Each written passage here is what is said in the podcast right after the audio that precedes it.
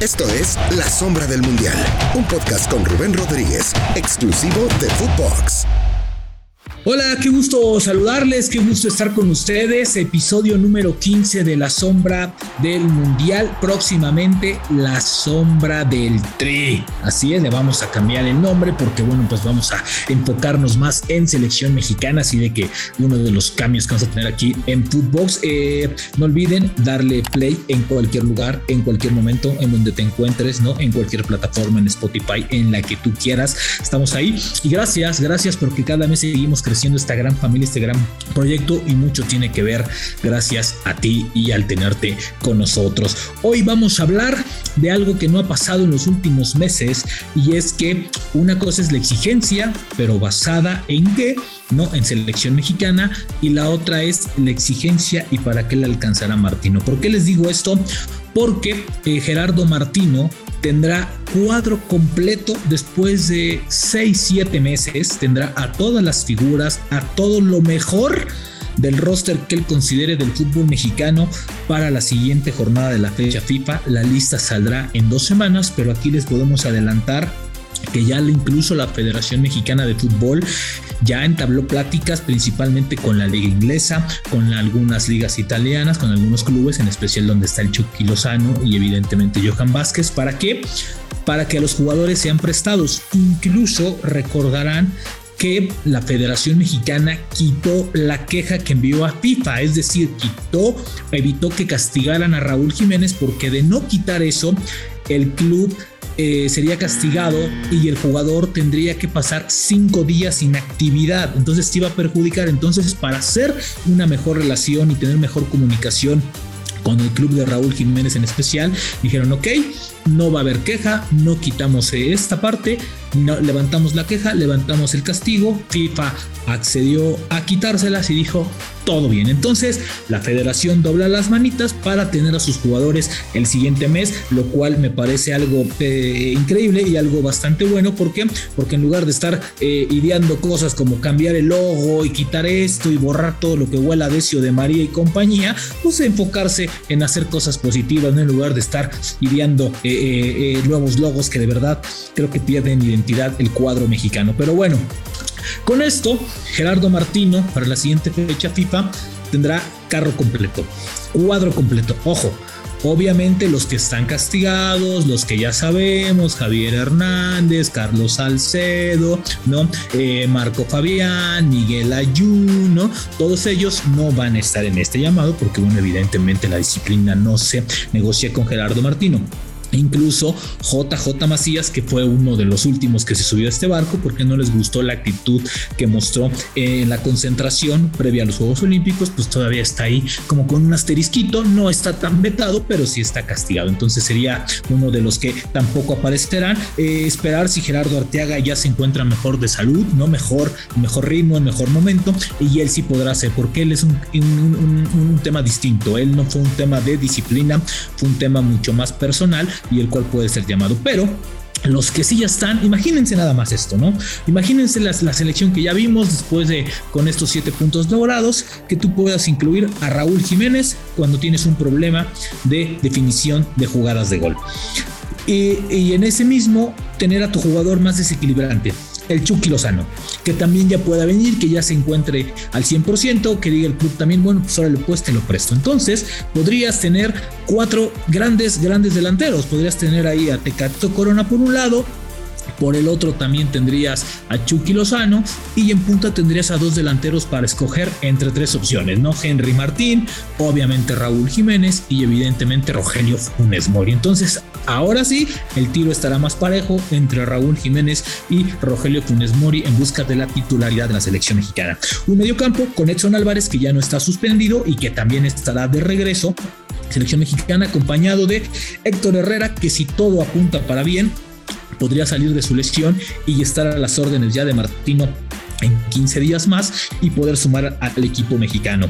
También se espera que Laines ya no tenga problemas físicos y también pueda ser llamado y reincorporarse, lo mismo que Johan Vázquez como viene contamos. Entonces, con estos 5 o 6 nombres, creo que Martino tendrá un cuadro mucho más completo, un cuadro como para exigirle más. Ahora sí, con equipo completo, la exigencia cambia, porque hoy no solamente tendrás que ganar partidos, tendrás que jugar bonito, tendrás que adornarte con bastante merengue, tendrás que hacer distinto el marcador. La exigencia es sumar puntos porque este torneo se gana puntos, pero hoy al estar dos partidos en casa, y visitar El Salvador, la exigencia son para los dos primeros partidos. Si tú llegas a sumar esta misma cantidad de puntos, siete posibles o nueve, imagínate en el escenario en el que te ponen, porque te vas a enfrentar a rivales directos que te están persiguiendo, ya sea Canadá. Entonces, para México, esta fecha FIFA de octubre puede ser determinante. Y para el propio Gerardo Martino, que esperemos que también esté ya también involucrado en la banca después de su problema de retina. Entonces, con todo esto, ¿no? Creo que Martino Martino podrá eh, enlistar a 26, 28 jugadores como él quiere, como él ha querido, y esto le va a ayudar muchísimo a la exigencia del equipo mexicano. Con cuadro completo, con todas las figuras del fútbol mexicano, con todo lo que quiera llamar, la exigencia, repito, es muy distinta. Este equipo hoy sí tiene que golear, hoy sí tiene que gustar, hoy sí tiene que jugar bien al fútbol. No hay margen de error porque estás en el Estadio Azteca, tendrás afición que también te va a contar muchísimo para estos partidos. Entonces, si no quieres que el Estadio Azteca te juegue en contra como ha resultado en los últimos encuentros eliminatorios, tienes que hacer que la eh, afición se enamore de tu fútbol. Tiene mucho tiempo que la selección mexicana no juega bien al fútbol. Muchos decían en esta falta de autocrítica que era porque no tenía el equipo completo. Con estas incorporaciones ya no hay pretextos. Martino creo que ha entendido que su equipo no está jugando bien al fútbol. Creo que eso es lo que ha faltado. Es decir, sabes que no hemos jugado fútbol, hemos generado algunas llegadas, pero no las hemos sabido concretar. No hemos sido finos en el último toque. Con esto se tiene de nueva cuenta la gran oportunidad de reacomodar el camino y dar el paso para llevar una eliminatoria mucho más tranquila después de que te venga la segunda parte en donde te van a venir las visitas complicadas y ahí sí, si es que ganas puntos, va a ser para festejar porque vas a sufrir bastante. Entonces, Creo que México, con este manejo que se está dando, con esta negociación de escritorio que se está llevando desde ahora, para no ser sorprendidos, para no eh, que no se encuentren con eh, pecatas minutas a la hora de llamar a algún jugador o de tener a otro, decir, señores, tengo la lista, quiero hacerla de esta manera y la voy a llamar. Entonces, con el carro completo no hay ningún, ningún tema que tenga que saltar para Gerardo Martino, que por cierto también está viendo muy bien y a detenidas con un filtro mucho más eh, finito la parte del juego local. Evidentemente, estos llamados ponen en jaque a gente como eh, Jonathan Dos Santos, que no está pasando su extraordinario momento, no es el mismo Jonathan de hace mucho tiempo, entonces está también en duda Jonathan Dos Santos por el nivel, evidentemente también Alvarado de Cruz Azul, que necesita reacomodarse, necesita jugar más para que tenga más actividad y tenga mejor ritmo, ¿no? Evidentemente también errores abajo que pudieron haberle costado ver también, y sabes que faltaba uno, Héctor Moreno, que Héctor Moreno ya está jugando en Monterrey, se me había olvidado, Héctor Moreno también estará en esta convocatoria y será el tercer líder de este cuadro mexicano y un hombre que va a ayudar mucho. Esto, pues obviamente tiene que poner en jaque a la defensa del cuadro mexicano. Evidentemente, si es que llega Arteaga, ver cómo se acomoda las laterales también, porque las laterales son una parte que, híjole, qué dolor de cabeza dan, güey, qué dolor de cabeza dan. Creo y yo soy de los que piensa que el mismo eh, Gallardo el mismo Chaca y el mismo Jorge están viviendo tiempo extra en selección mexicana porque no hay competencia dentro de su área, dentro de su zona. Es decir, la liga no, no hay laterales, afuera no hay laterales que le puedan exigir a estos y por eso siguen siendo seleccionados, porque no hay de dónde agarrar. Entonces con Arteaga por ahí se pueden acomodar un poquito mejor las cosas y ver cómo puede parar. Entonces, son siete jugadores que tú dirás, güey, pero vamos a llegar a donde siempre está. Sí, pero te cambian por lo menos el contexto, te cambian por lo menos la situación. Y hoy con esto me parece que Martino tendrá mejores armas para definir mejor su fútbol y la afición, la crítica tendrá más armas para exigirle ahora sí a esta selección mexicana que vaya, que vaya, que tiene que apresurar el paso. Pero bueno, ahí está el tema de selección mexicana de fútbol. ¿Y qué les parece si contamos un poquito, algo más relajadito,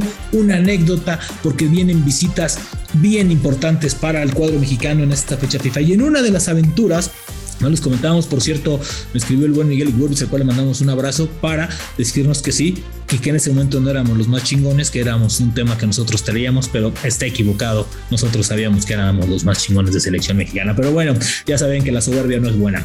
Por cierto, en una de las visitas estas a El Salvador, que son de verdad sumamente fuertes, sumamente eh, eh, eh, pesadas en todos los aspectos. Un día íbamos entrando eh, se acordarán, aquella vez la pandemia era otra, ¿no? Había una ola bastante marcada de influenza en donde no fue grato el recibimiento que nos dieron en El Salvador. ¿Por qué?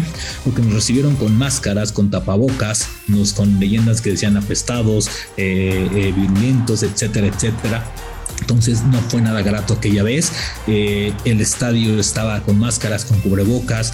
El, mismo aeropuerto veníamos bajando y había máscaras, había pancartas, había de todo. Y fue una visita incomodísima. En la noche no se durmieron tres días porque en ese momento la serenata fue bastante fuerte. Hubo, eh, había bombas de humo, había banda, había de todo. Es decir, en ese momento El Salvador necesitaba ganar ganar el partido. Lamentablemente eh, para México no fue un buen resultado, se perdió el encuentro y El Salvador pudo también aspirar. Pero a lo que voy es que en ese momento nos dimos cuenta cómo es la eliminatoria en CONCACAF, cómo se vive, salíamos del aeropuerto y literal te apedreaban el autobús y te apedreaban en donde ibas porque había un bus que llevaba la prensa y un bus que llevaba la selección mexicana. Entonces, esos son las eliminatorias que te visten y que también que te hacen ver el valor que tiene sumar un punto en CONCACAF. De verdad que la visita a El Salvador va a ser complicada y no cualquiera puede sumar puntos en esta cancha. Así de que no solamente para la prensa hay que estar abiertos, sino también para los seleccionados. Un gusto estar con ustedes en este episodio número 15. Nos vemos el próximo jueves. Hablaremos de selección, hablaremos de otras cosas, de la parte física, de la parte mental del futbolista, etcétera, etcétera, de muchos temas que tenemos pendientes. Por lo pronto, un gusto estar con ustedes y no olviden darle play en cualquier plataforma de la que tengan descargada, la de su agrado, Spotify, la que sea, gusto. La sombra del mundial, próximamente la sombra del tri. Un abrazo, gracias.